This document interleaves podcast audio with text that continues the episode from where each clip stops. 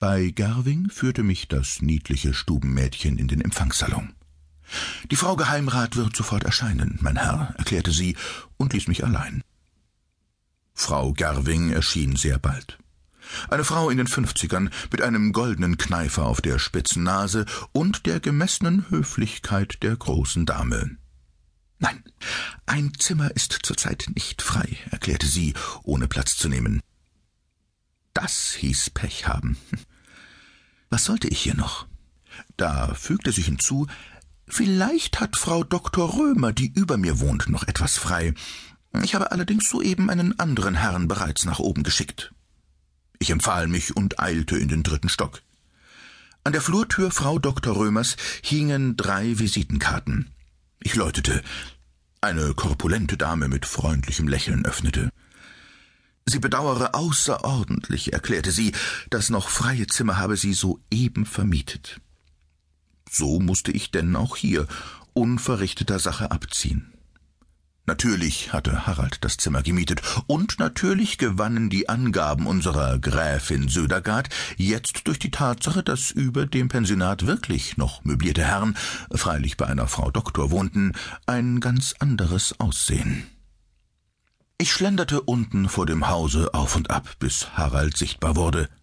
Ich folgte ihm, als ob wir einander fremd wären. Erst in einer Seitenstraße blieb er stehen. Seinem Gesicht merkte ich sofort an, dass er Wichtiges in Erfahrung gebracht hatte. Mein Alter, der Fall wächst, blüht und gedeiht, sagte er. Fahren wir heim. Ich muss sehr bald wieder bei der Frau Dr. Römer sein. Ich bin Oskar Lörnsen aus Stockholm geblieben, holte nur meine Koffer und meinen Diener vom Bahnhof ab. Ich habe für acht Tage gemietet. Mein Diener und Chauffeur wird im Mädchenzimmer einquartiert. Die dicke Römer hat einen geradezu unverschämten Preis gefordert. Ich war mit Freuden mit allem einverstanden, denn, sperre die Ohren auf, mein Vorgänger in dem Balkonzimmer ist seit dem siebzehnten abends überfällig. Ah, verschwunden. Äh, nicht ganz. Äh, Auto halt. Chauffeur, Blücherstraße 20, Schmargendorf. Das Auto glitt mit uns weiter. Äh, nicht ganz verschwunden.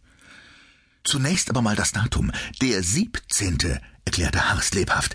In der Nummer der Mittagspost vom 16. Mai fanden wir die Anzeige Einverstanden, Eid, komme. Diese Anzeige deutet darauf hin, dass der Anwärter auf die Mitgliedschaft des Clubs der Toten demnächst an einer Clubsitzung teilnehmen wollte. Mein Vorgänger im Balkonzimmer der Römer war nun ein Herr Sergius Umanov, ein Deutschrusse aus dem Petroleumgebiet Baku. Am 17. abends sagte er zu Frau Römer, er würde wahrscheinlich erst vormittags heimkehren. Er sei auswärts eingeladen, aber er kam nicht zurück. Vielmehr kam ein Telegramm am Abend des 18., also vorgestern, in dem Umanow der Römer mitteilte, er sei ganz plötzlich zur Abreise gezwungen worden. Geschäfte riefen ihn nach Hamburg. Seine Koffer würde er durch einen Dienstmann abholen lassen, der auch einpacken würde, was noch in Schränken und Schubladen sich befinde.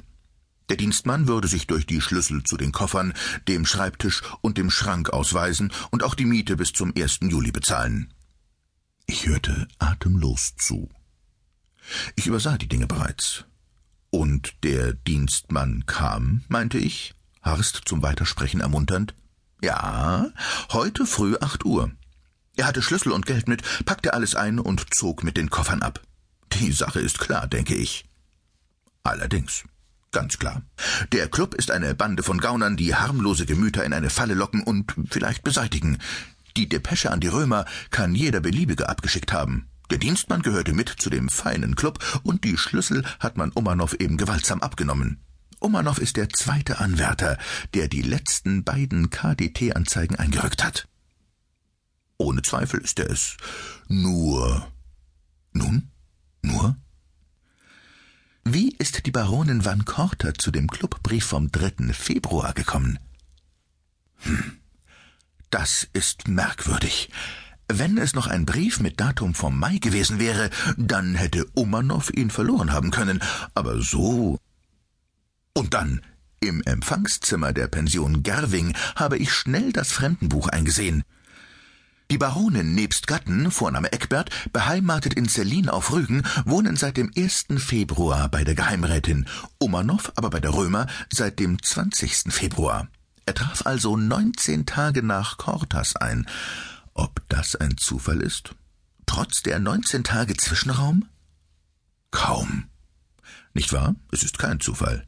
Zwischen Umanow und der blonden Baronin besteht irgendeine noch dunkle Verbindung, behaupte ich. Sie besteht, ohne Frage, nickte ich eifrig. Das Auto hielt vor der Blücherstraße Nummer 20.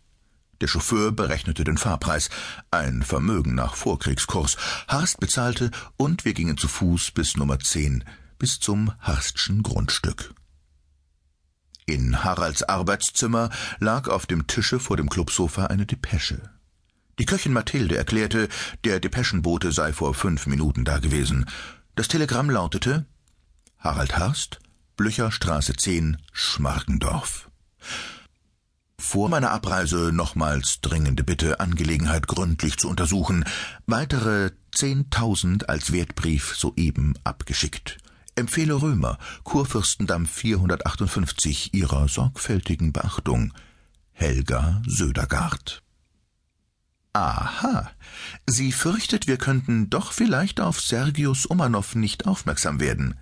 Sie unterschätzt uns. Und noch zehntausend Kronen.